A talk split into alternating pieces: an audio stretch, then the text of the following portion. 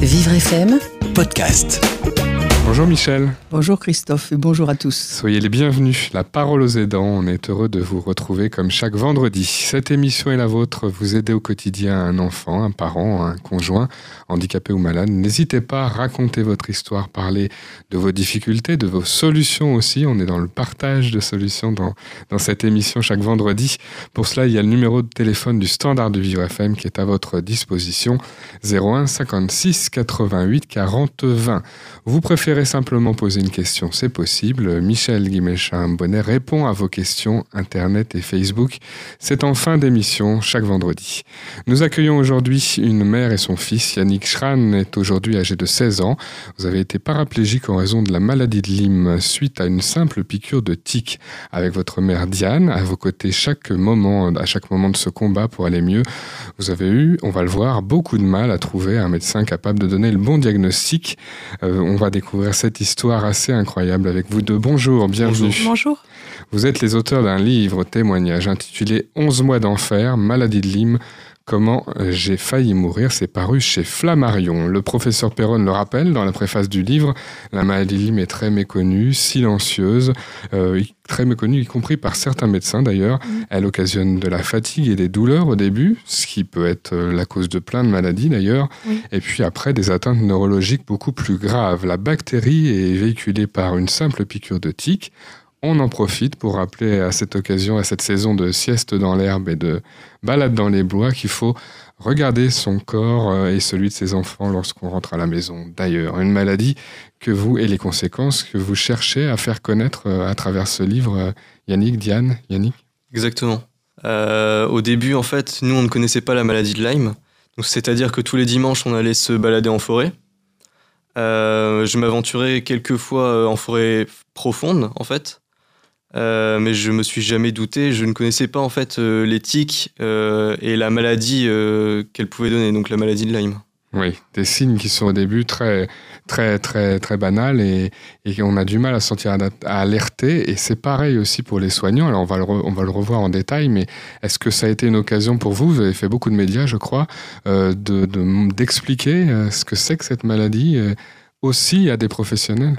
Oui, on a essayé de à des professionnels, oui. Ben, il y a certains médecins qui ne sont pas au courant euh, des symptômes cliniques, enfin de ce que ça peut donner. Et puis, effectivement, ils ne savent pas la diagnostiquer euh, correctement de ce fait. Et euh, aussi, surtout au grand public, enfin, voilà, surtout aux promeneurs, parce que c'est une maladie qui s'attrape essentiellement en forêt. Et c'est très important, la prévention est très importante. Et le problème aujourd'hui, euh, ce que je trouve vraiment dommage, c'est qu'il n'y ait pas de panneaux, euh, de panneaux de signalisation entre guillemets, euh, d'avertissement, d'information sur la maladie de Lyme.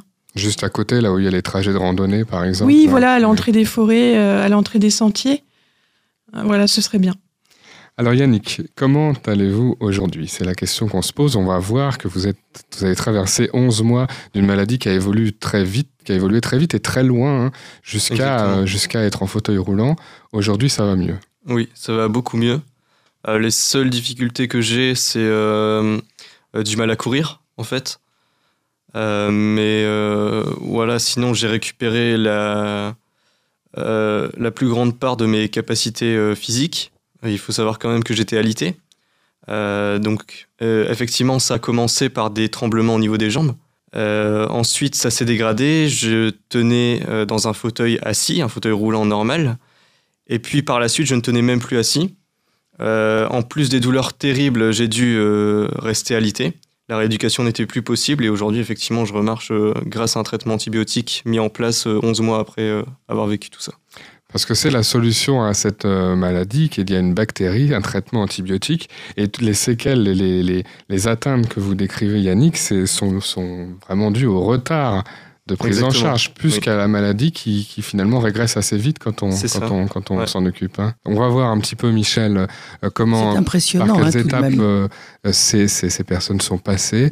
La difficulté à avoir un diagnostic, beaucoup de gens qui passent par ce micro, beaucoup d'aidants et de, et de proches le, raconte malheureusement. Et c'est pas facile à vivre d'être seul face à tout le monde. Tout à fait. Avec l'impression qu'on n'est pas pris au sérieux, qu'on interprète les symptômes qu'on a qu'on vit et que les médecins qui n'ont pas euh, eu cette expérience dans leur euh, Dans leurs leur- études. dans leur alors dans les études et puis même dans les patients qu'ils ont eu à traiter, Oui. ils n'ont pas forcément connu cette euh, maladie Mm.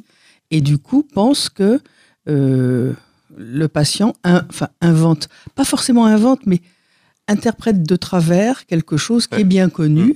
Mm. Euh, si on a ça, ben c'est stimulus-réponse. Euh, il y a- C'est Comme s'il y avait une seule réponse possible Mhm. pour un symptôme. Ouais. Or non, Euh, il y a beaucoup, beaucoup de, de signes qui, qui renvoient à des maladies très diverses. Alors, ça me fait penser aux maladies rares.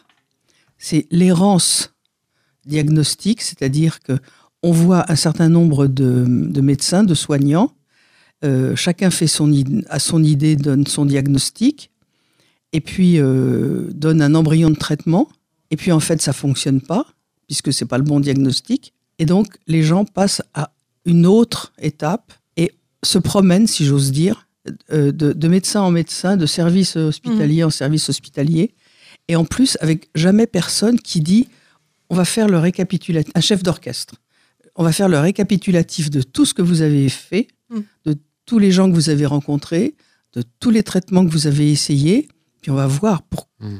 qu'est-ce qui a marché, pas marché, etc. Et ça, je pense que c'est un petit peu dommage. Euh, pour les maladies rares, il existe les centres de référence, et peut-être qu'on pourrait mettre cette maladie si mal connue, et heureusement pas très répandue non plus, euh, on pourrait la mettre dans cette liste, ce qui permettrait d'avoir un autre point de vue sur tous les essais, toutes les tentatives qui sont faites. Tout à fait. Comment vous avez traversé ces, ces étapes, ces 11 mois euh, Est-ce qu'on a l'impression d'être vraiment très seul? Alors, euh, tant que j'étais avec mes parents, euh, j'avais pas l'impression d'être seul parce qu'ils me soutenaient, ils m'ont soutenu durant tout mon parcours. Euh, mes sœurs aussi, voilà, qui étaient quand même assez petites euh, à l'époque, elles me soutenaient énormément. D'ailleurs, elles faisaient leurs devoirs euh, à l'hôpital pour venir me voir. Euh, donc de ce, Bravo, côté- les oui, sœurs. c'est- oui, tout à fait. de ce côté-là, j'étais vraiment très soutenu par ma famille, ce qui faisait en fait que j'avais toujours un espoir de guérison et que je ne désespérais pas. Euh, par contre, à un moment, lors de ma cinquième hospitalisation, euh, voilà, mes parents ont été mis à l'écart, mes sœurs n'avaient plus le droit de visite. Euh, on m'a pris mon téléphone, euh, on me le rendait qu'une demi-heure en fait euh, le soir, donc de, de 19h30 à 20h, euh, il me semble. Et voilà, durant toute la journée, en fait, j'étais avec des personnes, enfin des enfants qui avaient des pathologies psychiatriques, donc anorexie mentale, des enfants qui voulaient se suicider, qui avaient déjà fait des tentatives de suicide, mais il n'y avait pas de cas comme moi, si vous voulez. Moi, je voulais vivre, eux voulaient mourir. Euh, et du coup, je baignais là-dedans durant toute ma cinquième hospitalisation qui a duré euh, trois mois à peu près, euh, sans vraiment pouvoir me raccrocher euh, à mes parents qui toujours me donnaient de l'espoir. Euh, alors là, effectivement, je me suis senti euh, très très seul. C'est une période où vous avez eu peur, vous aussi, euh, Diane, ce, ce moment où euh, c'est assez hallucinant. euh, euh, il y a eu euh, cette hospitalisation en psychiatrie. Pourquoi? Parce qu'on ne vous croyait pas, parce qu'on pensait que, Exactement. que, on que pensait vous alliez mal, qu'il y avait d'autres Oui, raisons. euh. Voilà, c'était dans ma tête. Ben, C'est-à-dire que, vu ce que vous décrivez, si vous avez fait une vraie bonne dépression, c'était légitime. Parce que l'environnement poussait à ça. Tout à fait. Voilà, Euh, Ouais. Oui, ça. c'est c'est certain. exactement. Oui. On se soude au maximum quand c'est comme ça dans la famille, Diane, et puis Oui, ben, je pense quand même un qu'on- peu plus En inquiétants. fait, on traite aussi euh, journée par journée. Euh, je sais que je. Déjà, j'étais hallucinée de la situation. J'avais beaucoup d'incompréhension par rapport à ce qu'on vivait, à ce que je vivais en tant que maman, et puis euh, euh, Yannick en tant que malade. Et donc, euh, oui, c'était beaucoup de. Voilà, beaucoup de. de questionnements, en fait. Et c'est vrai qu'on se sent très seul. Et. euh, Dans le livre, vous dites quand même que vous avez été bien soutenu, alors notamment par votre maman qui est aujourd'hui décédée, oui. et euh, ça a été important hein, d'avoir ces personnes ressources. euh, Oui, qui et en même temps. Bah, évidemment, oui, elles ne peuvent peut pas comprendre complètement. ce non, que, ce bah, vous parce que d'un autre côté, la famille, à un moment donné, elle nous pose des questions et nous, on ne sait pas ce qu'a Yannick. Et si vous voulez, à un moment, il y a le doute. Et il y a le doute que, que moi, j'insiste sur une maladie organique et que je mets en, dan- en- enfin, en danger mon fils. Donc ma famille me le, me le fait savoir et puis me dit, euh, tu sais, tu devrais te remettre en question, etc. Mais moi, je, au fond de moi, j'étais persuadée que c'était une, une, maladie organique. Donc il y a eu comme ça un peu des, des conflits. Euh, de discussion. De discussion, de, de points de vue en fait. Mmh. Michel, euh, on voit que ça peut aller assez vite sur le terrain de la culpabilité et dans, dans, la famille de personnes qui reprochent à d'autres. On a eu ça sur d'autres témoignages ici à ce micro. C'est tout le temps. Tout le temps. Comment on gère ça? Ben, S'il y a des familles qui nous écoutent, euh, qu'elles prennent soin de, de ne pas se mêler du diagnostic. Dire tu es dans la peine, je vais faire les courses pour toi, euh, viens dîner, je t'emmène au cinéma, ça c'est parfait. Et pour le reste, on laisse faire. On ne dit pas, mais tu ne sais pas éduquer ton enfant, c'est pour ça que, patati patata, euh, tu n'es pas suffisamment euh, cadrante ou sévère, ou tu es au contraire trop sévère, etc. en fait, les, les familles, elles, sont, elles sont toujours à la fois pas suffisamment présente sur le terrain où il faudrait qu'elle le soit, et trop présente là où elle se mêle de ce qui les regarde pas. Et je suis euh, un peu véhémente là, mais je pense que souvent les familles euh, ont un côté toxique. Alors, dans certains cas, elles aident et elles soutiennent, mais parfois, euh, elles enfoncent. Et quand on a déjà des doutes soi-même, se, les entendre asséner euh, par une famille bien pensante, c'est extraordinairement douloureux et ça ne fait rien avancer. Non, Je pense que c'est ça qu'il faut dire aux familles. Celles qui ont tout juste, c'est les sœurs de Yannick. Oui, elles ne se sont pas posées de questions, elles sont venues, elles ont fait leur devoir, elles étaient là. Euh, bon, enfin, comme à la maison, quoi. Mhm. Donc ça, ça va. Ça, c'est une vraie présence chaleureuse et soutenante. Comme quoi, il n'y a pas besoin d'être très âgé pour euh, non, savoir ce qu'il faut. mais quelquefois, ce sont les, les enfants qui sont le plus proches de, la vérité, bien sûr. On va marquer une petite pause et se retrouver dans quelques minutes pour la suite du témoignage de nos invités. La parole aux aidants, c'est tous les vendredis. N'hésitez pas à prendre la parole 01 56 88 40 20. Vous pouvez aussi poser vos questions et Michel y répondra en fin d'émission. A tout de suite sur Vivre FM. Vous écoutez Le Grand Témoin. Aidants familiaux jusqu'à 13h sur Vivre FM. Christophe Bougnot et Michel Guimel-Chambonnet.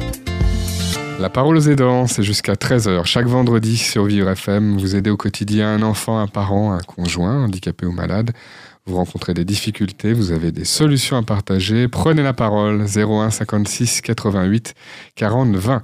Je suis avec la psychologue Michel Guimel-Chambonnet et nos invités Yannick Schran, qui a 16 ans, qui a été atteinte par cette maladie, la maladie de Lyme, qui a provoqué des atteintes neurologiques graves pendant une période hein, sur 11 mois et accompagné dans cette épreuve de Diane Schrein, sa maman. 11 mois d'enfer, maladie de Lyme, comment j'ai failli mourir, c'est le livre témoignage paru chez Flammarion très tôt, très rapidement, on a commencé à insinuer, c'est ce qui est raconté dans le livre, hein, que c'était dans votre tête. Euh, au tout début, euh, comment, comment on réagit comme ça? Alors, vous étiez jeune, c'était il y a 2-3 ans. C'est ça, j'avais 12 ans et demi. J'étais en classe de 5e. Est-ce que, est que vous êtes capable de répondre, de, dire, de dire mais non, c'est pas, c'est pas dans ma tête Est-ce qu'on peut répondre à ça? Alors, euh, bah, c'est très compliqué et ça, on s'en rend pas compte forcément tout de suite parce que j'avais jamais été confronté au fait qu'on me dise que c'était dans ma tête. Euh, d'autant plus que le, voilà, ce, cette constatation s'est faite très rapidement. Je suis arrivé lors de ma première semaine d'hospitalisation et tout de suite on a téléphoné à mon collège pour savoir si j'avais des problèmes, euh, donc à l'école, euh, alors que le diagnostic de départ, celui pour lequel j'étais venu à l'hôpital, c'était une leucémie. C'était mon médecin traitant qui m'avait dit ça. Euh, donc là, passer d'une leucémie à une maladie psychologique, en fait, j'aurais. Ça paraît quand même très étonnant. Ça, c'est la première chose. Et la deuxième chose, quand bien. Parce que c'est un message qu'on a envie de faire passer, puisqu'il y a beaucoup de de soignants qui disent c'est dans la tête et puis ça s'arrête là. Alors qu'à la limite, quand bien même c'est dans la tête, c'est le début de plein de choses aussi. Ça hein. n'empêche pas de toucher le corps et de chercher dans le corps, bien sûr. C'est quand même un message aussi à faire passer. C'est souvent une façon un petit peu de se, débarrasser du, problème. Et là, ça, ça vous a suivi, on a l'impression. Peut-être parce que c'était écrit quelque part, je sais pas. C'est ça, donc c'était écrit. Euh, parce que tous les médecins que je vais voir euh, par la suite vont reprendre en fait ce, diagnostic de maladie psychologique euh, qui va au fur et à mesure du temps en fait devenir une maladie psychiatrique. alors j'aurai des antidépresseurs qui vont être mis en place. J'étais à 10 gouttes au départ. On va passer à 20 gouttes. Le traitement marche pas, ils vont passer à 30 gouttes. Le traitement marche toujours pas, ils vont passer à 40 gouttes. jusqu'à arrêter en trois jours au final. Euh, mais moi, ça ne m'a jamais fait aucun effet. euh, ça n'a jamais eu aucun effet bénéfique en fait sur ma santé, et j'avais au contraire des, des effets secondaires. Et pendant alors on, sourit presque normal. tellement ça devient Oui. un comique alors que c'est évidemment très très très grave. dramatique. Mais au même moment, pendant ce temps-là, vous avez aussi des, des, des séances de kiné, c'est-à-dire que ça commence à votre corps commence à ne plus bien répondre correctement. Oui. On vous fait des, des séances de kiné, mais sur une maladie qui s'aggrave, donc c'est très éprouvant hein, en même temps. Exactement. Donc euh, les séances de kiné, je vais dans un centre de rééducation lorsque je suis sous antidépresseur justement. Euh, et comme euh, traitement antidouleur, on me met un dérivé de morphine, euh, également du gaz hilarant, donc que j'inhale quasiment après toutes les séances de kiné, tellement elles sont douloureuses.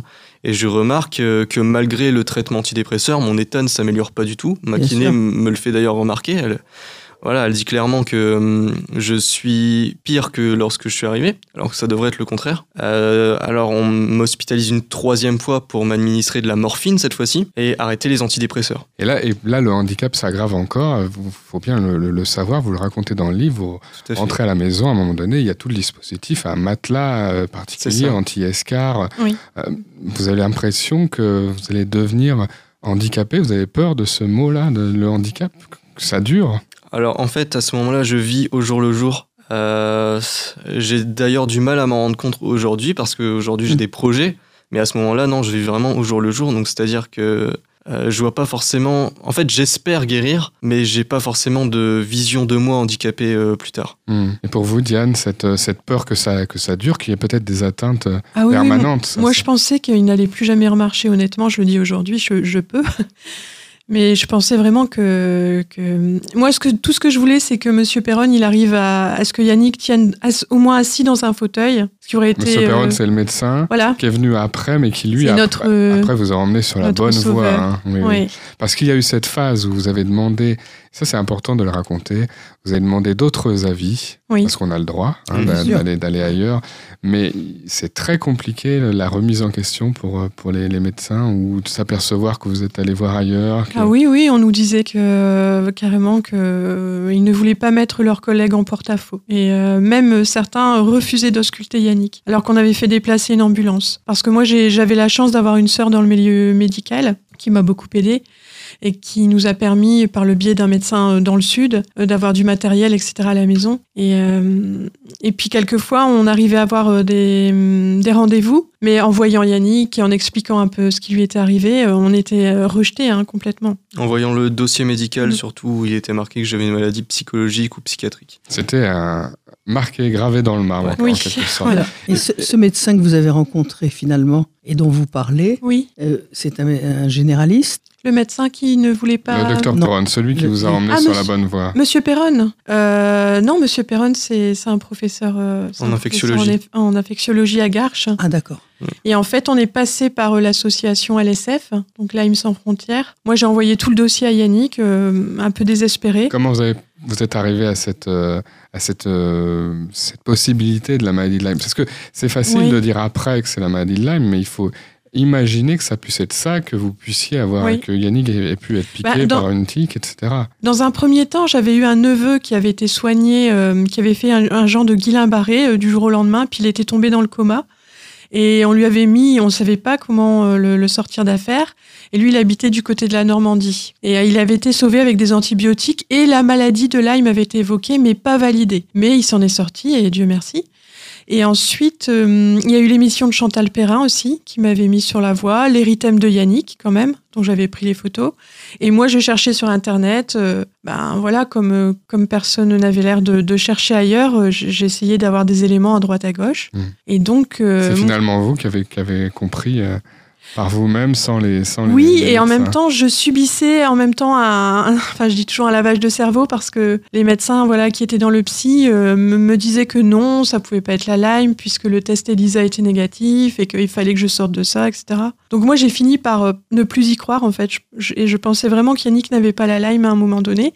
Et puis j'y ai à nouveau cru parce que hum, un, un médecin rééducateur a réévoqué euh, la Lyme. Et à ce moment-là, voilà, c'est. Et puis de toute façon, Yannick était tellement mal à ce moment-là, à la fin, que je. de désespoir. J'ai Ouais, j'ai c'était- tenté le coup. C'était Je, désespéré. je me ouais. suis dit, j'envoie le dossier et puis on verra quoi. Mm. Ce traitement antibiotique, euh, lorsqu'il a été délivré, il y a une amélioration rapide. Oui. On se demande, enfin, on se dit, à la limite, le traitement aurait pu être testé, même si c'était, on n'était pas oui, sûr. Que ce oui, soit voilà, ça. voilà. Donc vous voyez, ça dépend des hôpitaux. Mon, mon neveu, par exemple, ils l'ont testé, il s'en est sorti. Euh, mais ça- mais c'était pour rien, des il y a, plus, années il y a avant, plus grave face Ouais. à un tel Oui. pronostic, en tout cas, Oui. on, Mm. on peut se dire peut-être. Donc l'amélioration est arrivée à ce moment-là, Yannick. Euh, Exactement. Ouais. Donc euh, Ça monsieur. fait plaisir, j'imagine. Ah bah oui, ça fait très plaisir. Euh, le professeur Perron euh, est venu en fait au début de mon hospitalisation euh, pour me dire que le traitement euh, n'allait pas forcément marcher tout de suite, ou que ce traitement-ci n'allait pas marcher, Oui. euh, et que moi, il n'était pas sûr que je remarche euh, non plus. Que la maladie avait fait ses Oui. ravages. À, à cause des, Exactement. des troubles, Les à cause des dégradations. les Exactement. handicaps, euh, oui. Oui, c'est ça. permanents. Mais au moins, je savais que je n'allais pas mourir, je n'allais pas y rester, parce que c'est Oui. ce qui m'attendait en fait si je restais euh, dans ce service-là avec les, les personnes, euh, enfin les, les enfants atteints de pathologies psychiatriques. Mm. Euh, et donc voilà, le traitement antibiotique m'est administré. Euh, je suis sondé aussi parce que j'avais des problèmes de, de vessie neurologique qui n'ont jamais été pris en compte. Euh, on m'a mis des bas de contention parce que j'avais une très mauvaise circulation du sang au niveau des jambes. Mm. Euh, un fauteuil adapté, bien que je n'y suis pas allé tout de suite. Euh, mais effectivement, très rapidement, en deux semaines, euh, mes orteils ont commencé à rebouger. Euh, mes douleurs, au fur et à mesure, euh, ont diminué. J'ai pu arrêter la morphine, alors qu'on me disait que je devrais l'arrêter en 8 mois, étant donné que je l'ai pris 8 mois, en 6 à 8 mois. Oui. Euh, je les ai arrêtés, j'ai arrêté la morphine en deux semaines. Euh, et effectivement, tout s'est accéléré à partir du moment où on m'a donné ce traitement antibiotique et mon état s'est amélioré. Et là, vous vous dites, Diane, que vous allez peut-être pouvoir fermer la parenthèse cette année guerrière. Oui, là je suis, je suis, non non, il à ce moment-là il y a vraiment un, soulage- un soulagement énorme. J'y crois pas en fait. Sur le moment j'y crois pas et d'ailleurs je reste très méfiante, euh, même vis-à-vis du professeur Perron.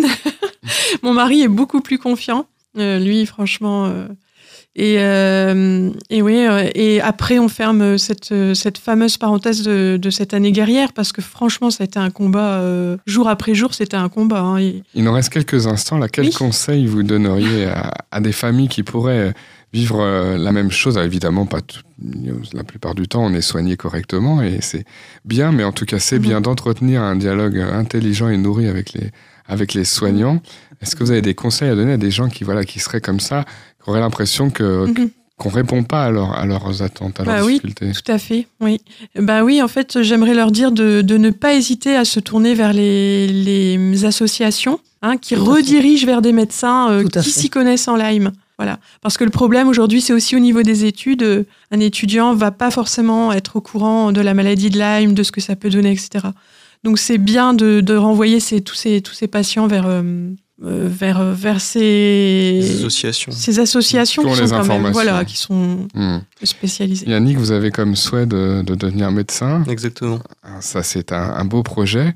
Vous avez un message à faire passer aux médecins, justement, à vos, à vos futurs collègues? Oui, voilà. Donc, euh, c'est euh, c'est c'est qu'on peut en fait euh, allier les connaissances médicales, euh, voilà, tout le savoir médical qu'on qu'on va acquérir au fur et à mesure des années d'études de, de médecine, euh, tout en restant empathique et humain, parce qu'au final, euh, c'est ça la définition euh, d'un médecin. C'est un métier humain euh, et on, on soigne mieux, je pense, en étant empathique. Message validé par Rien toute l'équipe de. Vivre FM Absolument. et de Michel. Bravo et merci.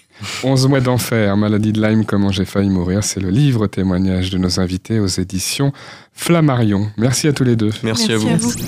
Vivre FM Podcast.